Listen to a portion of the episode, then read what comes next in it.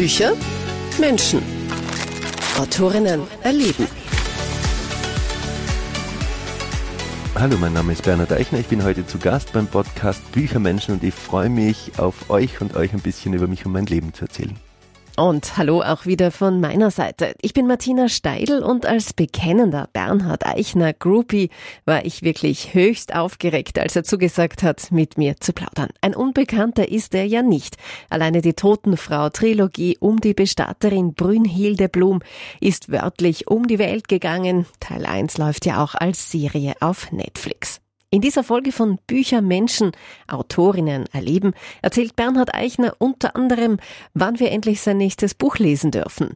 Vom Morden in der Sauna, warum er bei seinen Lesungen auch singt, dass er in der Öffentlichkeit gerne einen Lauschangriff startet.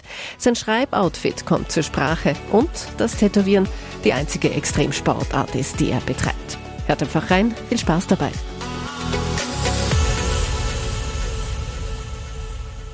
Bernhard Eichner, ich freue mich irrsinnig, dass du hier bist, dass du dir Zeit genommen hast. Ich habe dir auch was mitgebracht, einen kleinen Stapel deiner Bücher mit der Bitte, sie dann später zu signieren. Super, freue mich auch sehr, dass ich da sein darf und äh, freue mich auf das Gespräch mit dir.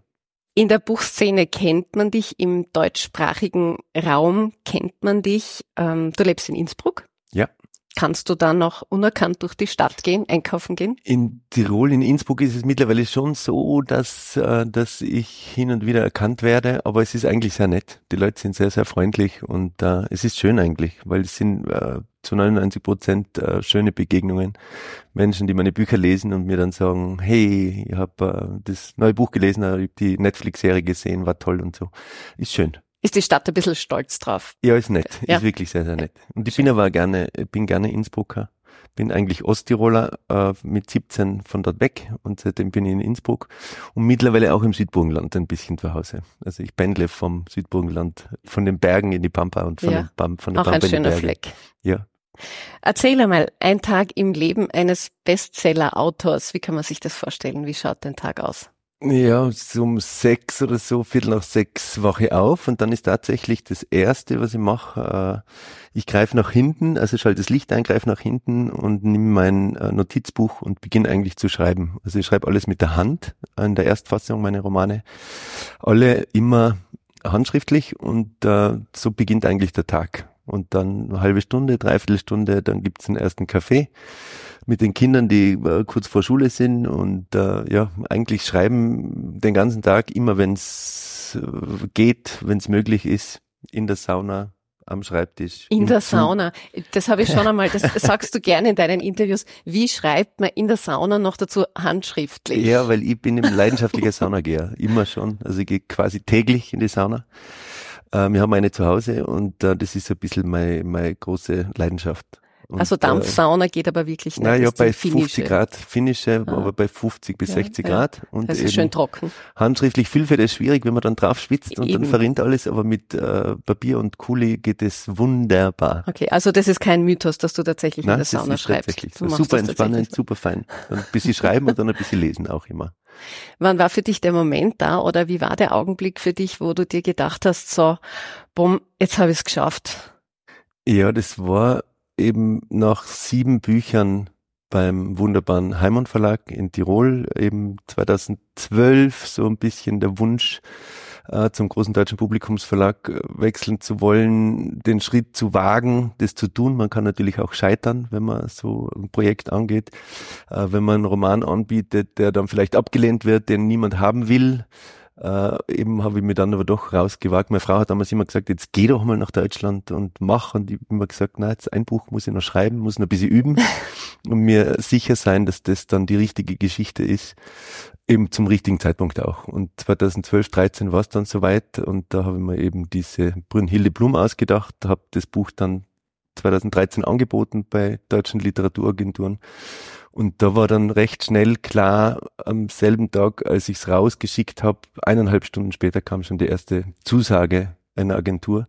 Fünf waren es dann insgesamt, die das haben wollten und da mhm. war schon klar, das ist jetzt, da passiert jetzt was. Ja, da ja. passiert jetzt was Großes, das ist jetzt irgendwie in Reichweite, dass man, äh, dass zumindest einmal der Verlagswechsel gelingt. Ob das dann funktioniert, steht natürlich oder stand äh, in den Sternen, weil viele, viele Autorinnen veröffentlichen bei großen deutschen Verlagen und nur die wenigsten kommen durch, sage ich jetzt einmal, oder werden. Ich würde sagen, es hat funktioniert. Es hat funktioniert, ja. Das war dann eben und dann äh, war äh, noch vor Erscheinen des Buches, also war dann äh, Verlagsfindung, habe mich dann für den BTB Verlag entscheiden dürfen in München Random House und bevor das Buch erschienen ist, waren es schon äh, glaube ich acht oder neun Länder, in denen sie das, äh, den, den Roman verkauft haben und das war da ab da war klar, jetzt, äh, jetzt hat er es geschafft. Wie, wie feiert man sowas?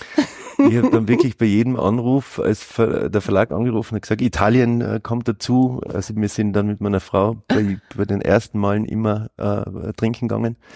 Aber beim fünften, sechsten Mal hat meine Frau dann gesagt, so, jetzt geht's nicht mehr. Das geht jetzt nicht mehr, wir können nicht immer saufen gehen. Und dann haben wir uns immer wieder so mal. gefreut. ja. Schön. Ja, mittlerweile haust du wirklich regelmäßig Page-Turner, sagt man raus. Wie entstehen diese Bücher? Du hast schon gesagt, du schreibst gleich mal beim Aufstehen. Wo schreibst du? Hast du außer der Sauna auch noch Plätze, wo du gerne schreibst? Ähm, brauchst du es laut? Brauchst du es leise? Eben, wie gesagt, es geht Gott sei Dank überall, auch im Zug. Also ich bin leidenschaftlicher Zugfahrer, fahre quasi höchst selten mit dem Auto. Lieb's, äh, im Zug zu sitzen und äh, mir einen Kopfhörer aufzusetzen, Musik zu hören und die taucht dann eigentlich ein und weg und bin in, in der Welt meiner, meiner Figuren und äh, ja, eben das geht Gott sei Dank überall. Und Musik ist sehr, sehr wichtig, ist eigentlich immer dabei. Ja, welche Viel Musik? So Instrumentalmusik, sehr melancholische Musik. Meine Familie sagt immer, wenn es laut ist zu Hause eingeschaltet, sage ich mal, bitte hör auf mit dem depressiven Zeug irgendwie, aber ich lieb sehr, wenn es so bis so Isländer, Nils Fram oder Olafur Arnalds oder äh, eben und Ludovico Einaudi ist Italiener, Pianist, grandiose Musik Mhm. und das ist so ein bisschen sphärisch, ist ein bisschen wie Filmmusik eigentlich. Ja. Und die höre eigentlich schon die Filmmusik. Äh, Also der Film Szenen. läuft schon Der Film Buch. läuft schon, ja, tatsächlich. Also ich sehe das eigentlich immer alles schon vor mir, wenn's, äh, wenn ich schreibe. Und wenn es da funktioniert, dann hat es große Chancen, dass es am Ende dann auch bei den Leserinnen funktioniert. Ja, du hast ja auch diesen wirklich unverwechselbaren Schreibstil eigentlich, der sehr rasant ist, aus Dialogen besteht. Ich habe mir jetzt deinen neuen Bronski, den Krimi, wirklich ähm, reingezogen, inhaliert, weil man wird da so ja hineingesogen in diese Schreibweise. Ist das sehr schnell durch, wenn man sich mal hinsetzt? Schreibst du diese Bücher auch so schnell? Leider nein. Also es dauert am Ende dann doch ein Jahr, bis es äh, soweit ist. Und ich schreibe jetzt gerade an dem Buch, das Mitte nächsten Jahres erscheinen wird. Es wird auch einen Verlagswechsel geben zu Rowold nach Hamburg. Und äh, da bin ich eigentlich schon fertig mit dem Buch, aber jedes Mal, wenn ich am Ende ankomme und dann wieder von vorne beginne, Mhm. vorher dachte ich mir, äh, grandios, wie genial ist das? Und dann fange ich vorne wieder an und denke mir, um Himmels Willen, was hast du denn da geschrieben? Und jede Überarbeitung macht's äh, dann besser. Also es ist schon sehr äh, zeitintensiv oder sehr arbeitintensiv, aber es ist das daran feilen am Text äh, macht wirklich ein tolles Gefühl. Und das eben es, also es wird jetzt, es wird, es wird, es wird. Und äh, es wird nächstes Jahr mein 20. Buch sein. Und da gebe ich mir jetzt richtig viel Mühe, damit es Ja. richtig, richtig gut pfeift. Wird das ein Standalone oder ein, Ein Auftrag zu einer neuen? Zweibuch ist es einmal. Also es ist so keine Trilogie, sondern eine, ich weiß nicht, wie man sagt, aber es sind einmal zwei Bücher Eine. geplant. Okay, ein Duo, ein Duett, ein Buchduett. Genau. Aber wir müssen uns natürlich wieder gedulden, dann wahrscheinlich auf den zweiten. Nein, Band. wird dann genau ein Jahr später. Also Ein Jahr später bin wieder. jetzt dann fertig mit dem äh, im Sommer und beginne dann gleich mit dem zweiten Teil, der 25 im Sommer erscheint. Okay, also der, den gibt's noch nicht, den zweiten Teil. Na, also die Geschichte, das ist es, auf die Frage nochmal zurückzukommen, wie Ja. schreibe ich, dass ich mir wirklich die Geschichten vorher ziemlich genau überlege, den Plot. Wer spielt mit, wann spielt das Ganze, wo passiert was, äh, wie endet es vor allem, wer ist gut, wer ist böse. Also die ganzen Dinge überlege ich mir vorher zwei bis drei Monate lang und dann beginne ich zu schreiben. Hast du die Totenfrau damals in einem durchgeschrieben oder ist da auch Buch für Buch entstanden? Ja, also mehr oder weniger. Vor allem, um die Leser schon, zu quälen, wissen wollten. Wie geht's weiter? Es war schon klar, dass es, dass es eigentlich von Anfang an, dass es drei Bücher geben wird. Und dass das zweite ein bisschen anders sein soll als das erste, dass es ein bisschen bricht, dass ich nicht die gleiche Geschichte noch einmal erzähle und im dritten noch einmal. Also die, die Grundgeschichten von Buch zwei und drei waren äh, bereits im Kopf. Und dann eben war das eine fertig und habe mit dem anderen begonnen. Das ist meistens eben so, dass wenn das äh, ein halbes Jahr, Dreivierteljahr bis Jahr Vorlauf ist bei den Verlagen, den Verlagen ist natürlich am allerliebsten, wenn sie es so früh wie möglich kriegen, dass äh, sich alle im Verlag darauf einstellen können, die Vertreter äh, viel Zeit haben zu lesen oder das wirklich dann auch alle lesen, um die Begeisterung, die sie vielleicht dann verspüren, äh, in die Buchhandlungen zu tragen und sagen, das müsst ihr lesen weil das ist gut. Und wenn die das Buch erst zwei Monate vor Erscheinen kriegen und niemand hat mehr Zeit, sich darauf einzulassen, ist schlecht. Also Verlage haben Riesenfreude, wenn wenn's das Buch schon ein Jahr vorher da haben. Wenn der Autor pünktlich ist, wenn er den Abgabetermin einhält. Kommst du da ein bisschen in Zeitstress? Arbeitest du bis zur letzten Minute hin? Ja, eigentlich ja. schon bis zur letzten Minute, aber das ist dann das Feilen, dass ich mir denke, irgendwie, ich möchte es ausnutzen bis zum, bis zum letzten und äh, bin eigentlich bis jetzt immer pünktlich gewesen. Und es hilft natürlich, wenn man schon 18, äh, 19 Bücher geschrieben hat, dass man, wie in jedem Beruf wahrscheinlich, wenn man genug Erfahrung mitbringt, dass man einschätzen kann, wie lange dauert was. Wie viel, wie viel schaffe ich am Tag oder wie viel schaffe ich bis Ende des Monats, äh, was gibt's noch zu tun, wo gibt's noch was zu arbeiten, auch wenn es manchmal weh tut, auch im Lektorat dann, wenn die Lektorin sagt irgendwie, ah, da hakt's noch oder da müsste man ein bisschen streichen oder da müsste man ein bisschen mehr erzählen, ein bisschen breiter werden. Und äh, nach so viel Arbeit denkt man sich dann, oder denke ich mir dann manchmal oft, um Himmels Willen, das ist ein totaler Schmarrn, was die redet. und am nächsten Tag wache ich dann auf und denke mir, ja, okay, sie hat vielleicht recht. Muss man äh, ein bisschen sitzen lassen. Muss ich nochmal ran. Lassen. Ja, das ist manchmal ganz, ganz wichtig. Ich habe ja. jetzt auch das neue Buch äh, im Mai, den ganzen Mai liegen gelassen. Ganz was anderes gemacht und das, so ein bisschen Abstand ist manchmal sehr, sehr super. Du bevorzugst auch ein bestimmtes Schreiboutfit. ja, das sind meine Höschen, meine Zwillerhöschen. Das ist, ich mag's gern bunt. Ich mag's gern bunt und. Sag mal äh, Leggings, so Leggings, Höschen. Ja, da muss ich so, jetzt an Unterhosen genau. denken. Ein bisschen mehr hast du an, glaube ich, ja, Schreiben. Das sind so Leggings, Jogginghöschen, bunte mit Totenköpfchen. Ja, super Häschen bequem, und Füchschen oder? und so. Das ist sehr nett. Sehr, sehr verspielt auch. Ja. Weil das Villa ist eh äh, hart genug. Aber im, im richtigen Leben bin ich eigentlich ein sehr fröhlicher, bunter Mensch. Du brauchst ein liebliches Umfeld, ein genau. bisschen. Ja. Zur depressiven isländischen Musik. Genau. Sehr zwiegespalten. Und du hast schon erwähnt, du schreibst die Erstfassung immer in Handschrift. Ich habe mir da oft gefragt, bei den Fotos, die du manchmal postest, sind Niemand das kann das lesen. Stenografie oder wirklich nur schiere Handschrift? Ja. Machst du dir da eigentlich mehr Arbeit? Ich finde es ja schön, Kannst aber ich ärgere mich manchmal auch, dass ich es nicht mehr lesen kann. Dass ja. ich manche Sachen quäle mir dann. Denke und dann tippst du das wirklich selber runter, auch mühsam? Nein, ich diktier's mhm. und habe jemanden, der das tippt für mich dann. Aber beim Diktieren ist es schon, ist schon eine erste, eine erste kleine Überarbeitung dabei und dann, äh, und dann geht's los ja. am Computer, die Überarbeitungen. Hast du dann noch Testleser? Also weil du gesagt hast, du überarbeitest das oft, immer wieder, gibst du da teilweise Stellen? Na, eigentlich nicht, weil ich denke mal, die, die Profis im Verlag, die sind dafür da. Das ist ihr Job, die machen seit Ewigkeiten Bücher. Und da vertraue ich tatsächlich dem Lektorat mehr als, als der Oma oder der Tante, die dann wahrscheinlich immer sagen wird, tolles Buch, Bernhard. ist ja oft der Fall, nicht? Dass für die, die einen lieben, äh, ist einem gut mit einem meinen und dann geht vielleicht was. Also ich glaube, es ist gut, wenn man wirklich äh, beinharte Kritik bekommt, die äh, mit den Jahren jetzt kann ich das immer besser annehmen und denke mal, ja, mhm. es macht Sinn, dass äh, die Erfahrung, die der andere oder die andere mitbringt, sich darauf einzulassen oder zumindest immer drüber nachzudenken. Das heißt beim Lektorat immer, am Ende ist es mein Buch und äh, die, ich habe die letzte Entscheidung, ob was geändert wird und wie es geändert wird. Aber es hat sich in, in 90 Prozent der Fälle immer ausbezahlt, äh, drüber nachzudenken und dann Dinge auch anzugehen, auch wenn es weh tut. Ja, es sterben ziemlich viele Leute in deinen Büchern. Hast du da auch eine Liste mit verschiedenen Mordmöglichkeiten oder holst du dir Inspiration von True Crime Fällen? Das ist witzig, das geht gar nicht. Also da, da habe ich wirklich, äh, kann ich nicht lesen, diese True Crime Hefte und diese True Crime Podcasts, weil das ist mir zu, zu real. Da habe ich es wirklich, ist ja real, ja. Es ja, ist einfach real. Ja. Angst. Oder Chronikteil in der Zeitung, wenn ich dann äh, liest, was für Grausamkeiten geschehen da draußen, das ist mir zu, also ich bin in der Fiktion lieber zu Hause, weiß am Ende, wenn man das Buch zuklappt oder wenn ich es fertig geschrieben habe, das ist alles nur erdacht.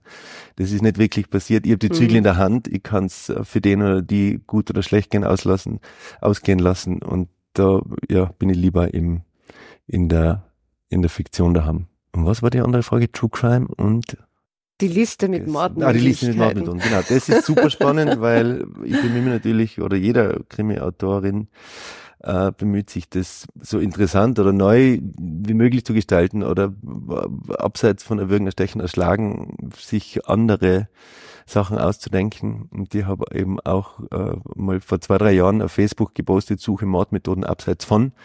Und da kamen wirklich 650 Kommentare mit den grässlichsten, grausamsten Mordmethoden, die man sich vorstellen kann. Und das war damals aber total spannend, auch lustig zu sehen, was die Menschen für Lust daran haben, äh, sich über sowas Gedanken zu machen. Über das perfekte Verbrechen oder irgendwie ja. wie wie stellt man es an? Oder was kann man, wie kann man seine Grausamkeiten, die jeder, ich sage immer, jeder Mensch ist nicht nur gut, sondern hat, wir haben alle irgendwie was Böses in uns. ja, hast du auch Leichen im Keller?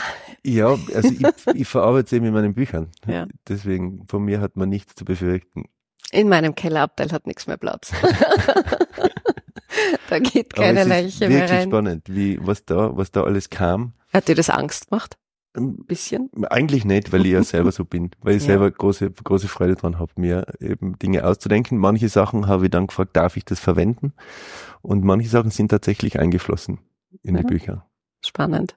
Ja, es ist ein bisschen die Faszination am Bösen, deshalb lesen wir ja alle solche Bücher, weil ja. man kann sie zuklappen. Aber es ist vielleicht verhindert auch manches Übel, wenn man, wenn man sich so auf diese Art und Weise damit beschäftigt, ist es irgendwie, ist ein bestimmtes Maß an, oder ist da irgendwas abgedeckt damit? Ja. Dass man es dann vielleicht nicht selber ausleben muss, wenn man es in den Büchern liest. Also eigentlich tun wir Krimiautorinnen Gutes, indem wir Böses schreiben.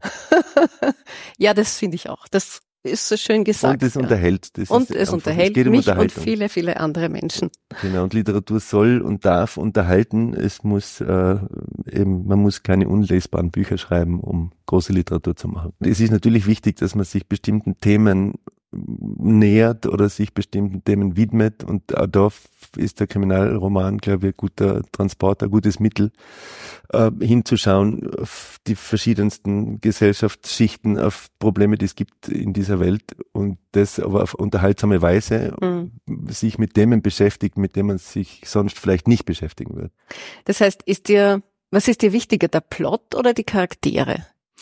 Ich glaube, das ist alles ein großes, äh, ein ganzes, ein Gesamt, das ein Gesamtkunstwerk. Wie in einem Film. Da ist irgendwie der Schnitt wichtig, da sind die, die Schauspielerinnen wichtig, da ist die Regie wichtig, da ist die Kamera wichtig und beim Buch ist auch so. Das ist irgendwie, sind die Figuren, es ist, wie ist das erzählt, wie ist die Dramaturgie, wie ist die Sprache ist der Plot bis zum Schluss spannend, sind alle Fäden, die ich da auswirf, führen die am Ende wieder zueinander, ist es bis zum Schluss spannend. Habe ich am Ende vielleicht sogar noch eine große Überraschung für mhm. meine Leserinnen parat.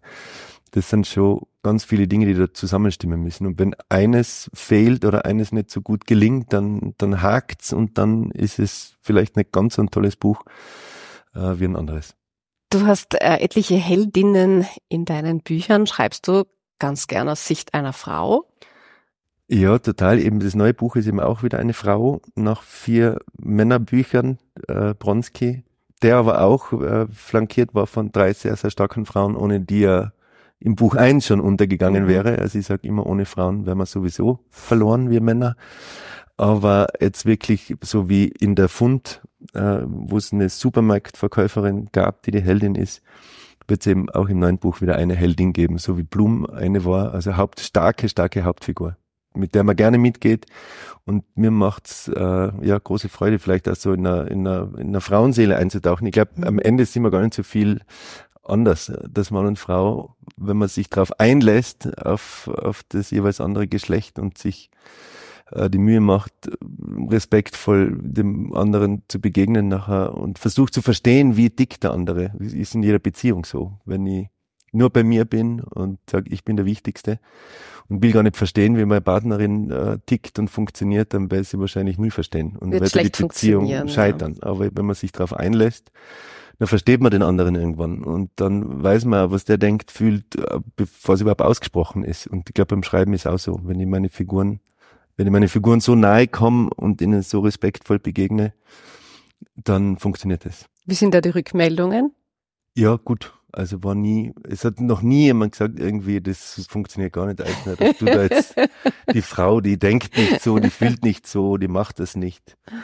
Es sind manchmal so Sachen, wenn irgendwann was, wo äh, als eine Heldin mit jemandem schlief und äh, mit dem sie hätte nicht schlafen sollen. Aber das war irgendwie, das ist passiert. Das war so, da hat jemand zu mir mal gesagt, irgendwie, das kannst du nicht, mach das macht eine Frau nicht. Aber es war die einzige.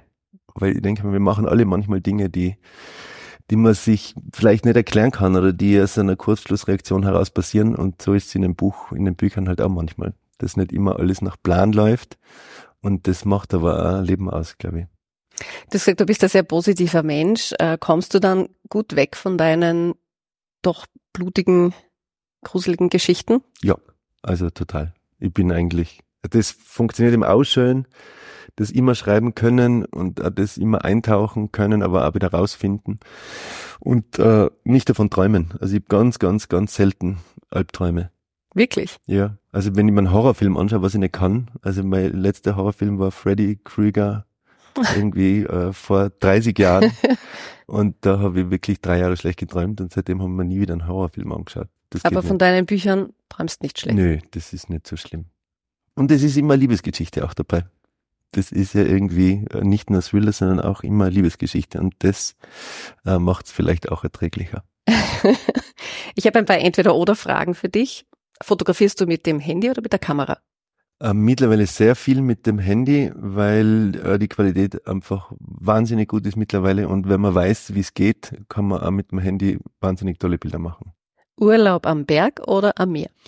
Ich lieb's mehr. Die Berge bin ich aufgewachsen, seit ich Kind bin, links der Berg, rechts der Berg. Und äh, ich freue mich dann immer, wenn ich, wenn ich raufkomme am Berg irgendwie und die und das Meer erahne, wo es sein könnte. Und wenn ich dann wirklich hinkomme, freue ich mich immer sehr.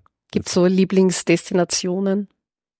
Ich glaube, es gibt noch so viel, also Griechenland liebe ich sehr, und aber es gibt so viel Welt noch, das ich nicht gesehen habe. Also ich freue mich noch viel entdecken zu dürfen und äh, viel zu reisen. Deine Pubertät schwierig oder entspannt? Mal schwierig, glaube ich. Nein, ich glaube, im Nachhinein ist es immer irgendwie leicht, aber ich beobachte gerade bei meinen Kindern, es ist schon, das ist schon eine Riesenaufgabe, die da zu stemmen ist als Kind.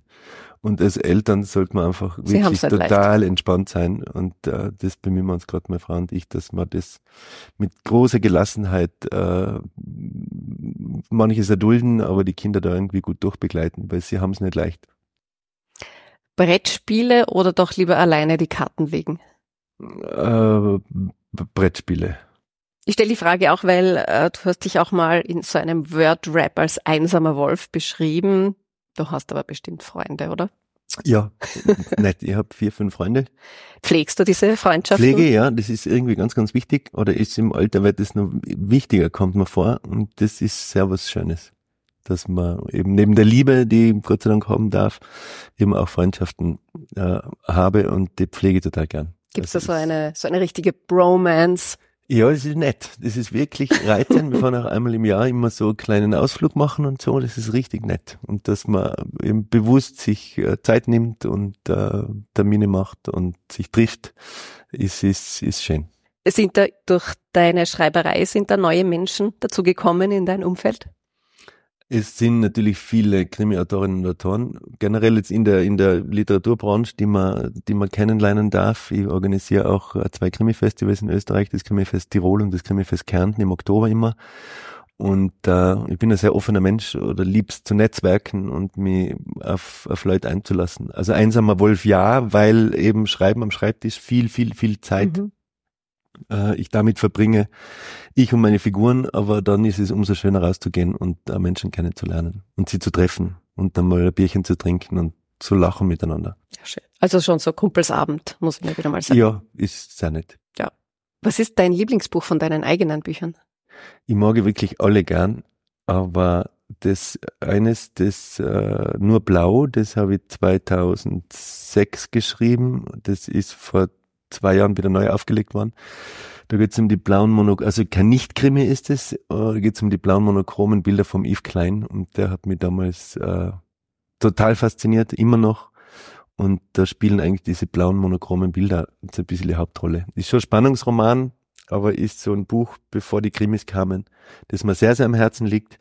Und eben auch der Fund ist 2019 erschienen, jetzt gerade frisch im Taschenbuch äh, ganz neu raus. Äh, das ist auch tolle, tolles Buch, weil tolle Heldin, Supermarktverkäuferin, eine wie du und ich, also völlig unscheinbare Figur, die es aber in sich hat. Und das ist auch das Schöne beim Schreiben, dass man Menschen eine Bühne geben kann, die sonst vielleicht übersehen werden. Und in meinen Büchern kommen sie ganz groß raus. Rita Dalek stirbt zwar auf Seite 1, aber sie kommt ganz groß raus. Normalerweise findet man in Bananenschachteln ja eher Taranteln aus Südamerika Genau. oder so. Und du hast dir Kokain. gedacht, genau. keine Spinne. Das gibt's ja immer wieder. Das war ja das, ich mir dann immer gefragt, wenn man dann so Zeitungsmeldungen liest, äh, F- Verkäuferin fand 12 Kilo, 20 Kilo Koks in der Bananenkiste. Was macht man? Ruft man jetzt wirklich die Polizei oder nimmt man ein bisschen was mit heim? Und was passiert dann? Und das äh, war eben der, die Aufgabe an mich, das rauszufinden. Und äh, sie nimmt's mit heim. Und das war total spannend beim Schreiben und ist ein sehr schönes Buch geworden. Kommen dir deine Ideen dann so aus dem Nichts oft oder wenn du so die Zeitung durchblätterst, Ja, genau. spinnst du dann Also diese alles, Geschichten? Genau, Beobachtungen, die in der Straßenbahn machen, Leute, die belausch, Dinge, die beobachten als, ja, tatsächlich. Es sind einige Kappe dann ins Gesicht Dinge und schon haben mir Zuhören. geklaut, haben mir weggeklaut von der Straße. Und als Fotograf bin ich natürlich ein leidenschaftlicher Beobachter und, und sehe Dinge, die, die man sonst vielleicht übersieht. Und ich frage mich dann in meinem Kopf, geht dann gleich das Zahnrad, äh, beginnt sich zu drehen, irgendwie, warum ist es so? Oder warum weint die? Und äh, was macht er? Warum reagiert er so? Was muss da wohl passiert sein heute Morgen beim Kaffee? Und, äh, und dann geht's los. dann geht's in die Sauna und Und dann, genau. Schreib. Ich war schon mit vielen Leuten in der Sauna. War früher viel öffentliche Sauna. Viel, viel, viel. Man weiß es ja nicht, wer da nackt neben einem sitzt. Ob das dann, das ist ja schön in der Sauna, auch in der öffentlichen Sauna. Äh, egal ob der Politikerin ist oder ob irgendwie, man weiß es nicht. Ob Mörder oder nicht. Ob, er ist äh, nackt, ja, aber das ist nicht immer schön. ist nicht immer schön, das stimmt. Das hast du jetzt gesagt. Aber ich hab's auch gesagt. Na eh, aber wir sind alle, wir werden alle alt und faltig, das passt schon. Aber es ist wirklich lustig, in der Sauna, wenn man drinnen sitzt und die Leute quatschen ein bisschen. Manche sind da ja ganz streng, ja, Ruhe und zur Ruhe, aber wenn, wenn, wenn dann oft ein Pärchen oder, oder zwei Mädels oder zwei Burschen tratschen, das kann schon spannend sein. kann spannend sein, kann wahnsinnig anstrengend sein, weil vor allem Männer dann, wenn, wenn, wenn dumme Männer in der Sauna dumme Dinge reden, das ist ganz fürchterlich. Also da muss Ja. man eigentlich, die muss man eigentlich Aufgießen, rausschießen. ordentlich Dampf machen. Und früher war ich das mit Schnapsaufguss. Da haben sie in der öffentlichen Sauna Schnapsaufguss gemacht. Und haben dann alle genötigt, irgendwie den, den Schnaps einzuatmen. Und Mhm. dann haben sie nur Unsinn geredet. Also das sind schon, das waren wilde Erfahrungen. Die habe ich alle umgebracht, später. In meinen Büchern. So ein eigenes Buch veröffentlichen. Die Saunamorde. Ja, das wäre was. Bitte das- gerne. Ja, Dankeschön. Ähm, liest du selbst gerne? Kommst du zum Lesen? Bin ein leidenschaftlicher Leser und habe wirklich äh, super schöne Bibliothek äh, zu Hause und lieb's. Also wirklich vom Lyrikband, äh, lies sehr, sehr gern Lyrik, äh, weil sie eben in der Kürze auch was kann, was, was man, wo mancher einen ganzen Roman, 700 Seiten dafür braucht, schafft äh, manch ein Lyriker in, in sieben Zeilen. Und das ist großartig, was, was Sprache in der Reduktion kann.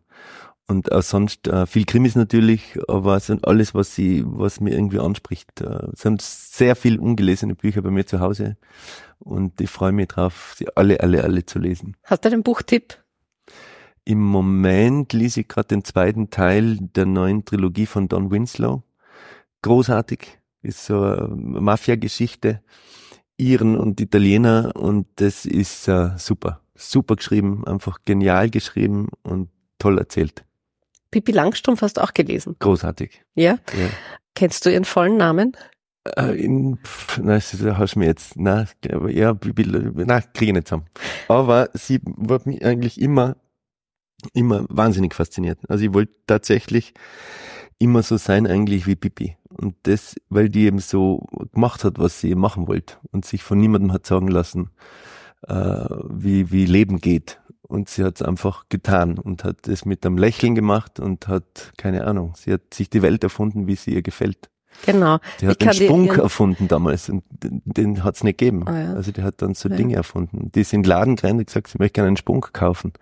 Und niemand wusste es. Aber das sind so Verrücktheiten, die sich die Lindgren da ausgedacht hat, die großartig sind. Ich habe ihren vollen Namen. Pippi Lotta, Victualia, Rollgardina, Pfefferminz, Ephraims Tochter Langstrumpf. Geil. Aber ihr war nachschauen müssen. und ich habe ein Zitat von der Pippi Langstrumpf für dich. Faul sein ist wunderschön und dann muss man ja auch noch Zeit haben, einfach da zu sitzen und vor sich hinzuschauen. Ja. Kannst du das auch? ja, immer besser, mal eben das Handy wegzulegen. Da ist eben das Schreiben mit Papier und Stift äh, toll, weil man, weil ich dann eben nicht nach links und rechts wische zum E-Mail und zum Facebook, sondern wirklich nur äh, das Papier ist, ohne Strom, nur ich und manchmal überhaupt das auch noch weglegen und dann einfach nur schauen. Ist wahnsinnig schwierig, aber es ist toll man findet sich vielleicht ein bisschen selber und hat Ruhe finden vielleicht, was, was äh, immer wichtiger wird, Ja. glaube ich, in der Total nochmal gut. schnellen Superwelt. Du bist ja sehr vielseitig. Du schreibst nicht nur, du malst, du fotografierst, du singst. Singst du wirklich bei jeder Lesung? Ja, also ich bin, ich, ich singe schlecht, aber sehr gerne. Und das macht mir irgendwie Spaß, dass ich dann immer zum Schluss der Lesungen ein, ein Liedchen singe, weil in der Zeit vor ein paar Jahren ein Porträt äh, über mich geschrieben wurde und da hieß es, Bernhard Eichner ist die Helene Fischer der Bestseller-Autoren. Und da habe ich mir dann gedacht, euch werde ich's zeigen. Und habe eben dann einen Schlager geschrieben, den ich dann in Innsbruck gesungen habe vor 300 Menschen. Und das war super peinlich, aber hat super viel Spaß gemacht. Und ich war im Schulchor damals, also ich habe schon immer gern gesungen. Eigentlich. Okay. Also du singst, du fährst gerne Zug. Was wissen wir noch nicht von Bernhard Eichner? Was hast du dir noch vorgenommen im Leben? Ich habe einen Hund, den ich, den ich lieben gelernt habe. Ich habe mir nie gedacht, dass, dass ein Haustier mich, äh, dass ich mich in ein Haustier verlieben kann. Und äh, die heißt Zuki und das ist wirklich ein super entzückender Hund. Mit dem Hund spazieren gehen, das ist so. Äh, meine Frau sagt immer, dieses Sportgerät wolltest auch du. und dann gehe ich mit dem Hund und das ist eigentlich auch sehr schön. Das ist also ein bisschen zur Ruhe kommen und äh, schauen, sein. Mhm. Und ja, der Hund bringt viel Ruhe auch in so ein Leben. Und gibt's da noch irgendwas, was du noch gern ausprobieren würdest? Äh, Extremsportart? Na, da bin ich extrem feig. Also ich hab das alles auslassen, Bungee-Jumpen, Fallschirmspringen. Ich war einmal Canyoning irgendwie und hab mich also angeschissen von oben bis unten und hab es nicht, also ich bin dann schon irgendwie runter über diesen Felsen, aber das war ein Albtraum. Träume ich heute noch schlecht von dem Erlebnis. Also ich bin eher so vorsichtig. Und äh, jetzt vielleicht nicht zu vorsichtig, aber vorsichtig. Ich fahre nicht schnell mit dem Auto, fahre lieber mit dem Zug und bin irgendwie, ja, ja, so vielleicht bedacht, aber ein bisschen Hosenscheißer. Aber das ist gut. In meinen Büchern kann ich das alles äh, ausleben, ohne dass ich mich dabei verletze. Und ich bin ein bisschen Botcher da. Deswegen mache ich bestimmte Dinge nicht, weil die tun mir dann meistens weh. Tätowiert bist du, habe ich gesehen. Also, ein kleines bisschen, das- ja. Da gang noch was. ja, hast du irgendwo Blumen rein tätowiert Nein. oder so? Na, aber das kann, das, ja, vielleicht war das eine gute Ja. Idee. Am Ja. Hintern, Blumen. Ja. aber ich war dann- eine Blume da am Handgelenk. Das, also das passt. Okay. Das ist so. Bernhard, in meinem Podcast gibt's zum Abschluss dann immer eine Mini-Lesung. Was werden wir von dir hören? Ah, sehr gerne. Das erste Kapitel aus Der Fund würde ich euch gerne vorlesen. Und dann noch ein Song. Dann, Schauen wir Stell mal. ich dir frei. Bitteschön. es ist der Moment, der alles verändert. Das neue Leben, von dem sie schon so lange geträumt hat, es beginnt genau in diesem Augenblick. Rita steht im Lager. Sie öffnet den Karton und schlägt die Plastikfolie zurück. Sie wünscht sich, genau dort zu sein, wo die Bananen herkommen. So lange träumt sie schon davon. Rita möchte, möchte die Sonne auf sich spüren, irgendwo in Südamerika am Strand liegen, stundenlang in den Himmel schauen. Sie möchte, dass ihr Leben laut ist und bunt und wild. Doch das ist es nicht. Noch nicht. Rita macht ihre Arbeit. Sie ist Verkäuferin in einem Supermarkt. 53 Jahre ist sie alt. Schon seit einer Ewigkeit backt sie Waren aus, schichtet sie in Regale, sitzt an der Kasse. Alles scheint wie immer. Noch hat Rita keine Ahnung davon, was in den nächsten drei Wochen passieren wird. Sie weiß noch nicht, dass sie sich verlieben und beinahe den Verstand verlieren wird, dass sie Dinge tun wird, die sie nie für möglich gehalten hätte. Rita wird jemanden töten, und dann wird jemand sie töten. Weil sie diesen Karton geöffnet hat, wird Rita sterben. Bald schon. Vielen ja, Dank. Sehr gerne. Vielen Dank. Bernhard Eichner bei Büchermenschen. Nochmal danke, dass du Zeit Vielen Dank gehabt hast. Das war wirklich sehr aufregend für Super mich. Nett. Und ja, lass bitte bald wieder von dir lesen. Sehr gerne. Einfach nur sehr, sehr cool war dieser Podcast für mich mit Bernhard Eichner. Einen ziemlichen Stapel Bücher hat er dann noch signiert und am selben Tag hat er auch noch in Graz den Fine Crime Award überreicht bekommen. Völlig verdient, wie ich finde. Ich hoffe, das Zuhören hat Spaß gemacht. Die nächste Folge Bücher Menschen gibt's wieder in einem Monat. Folgt mir gerne auf Instagram oder Facebook. Hier gibt's auch immer Fotos und Neuigkeiten zum Podcast und meinen Gästen. Die Links findet ihr in den Show Notes. Danke fürs Dabeisein und bis zum nächsten Mal.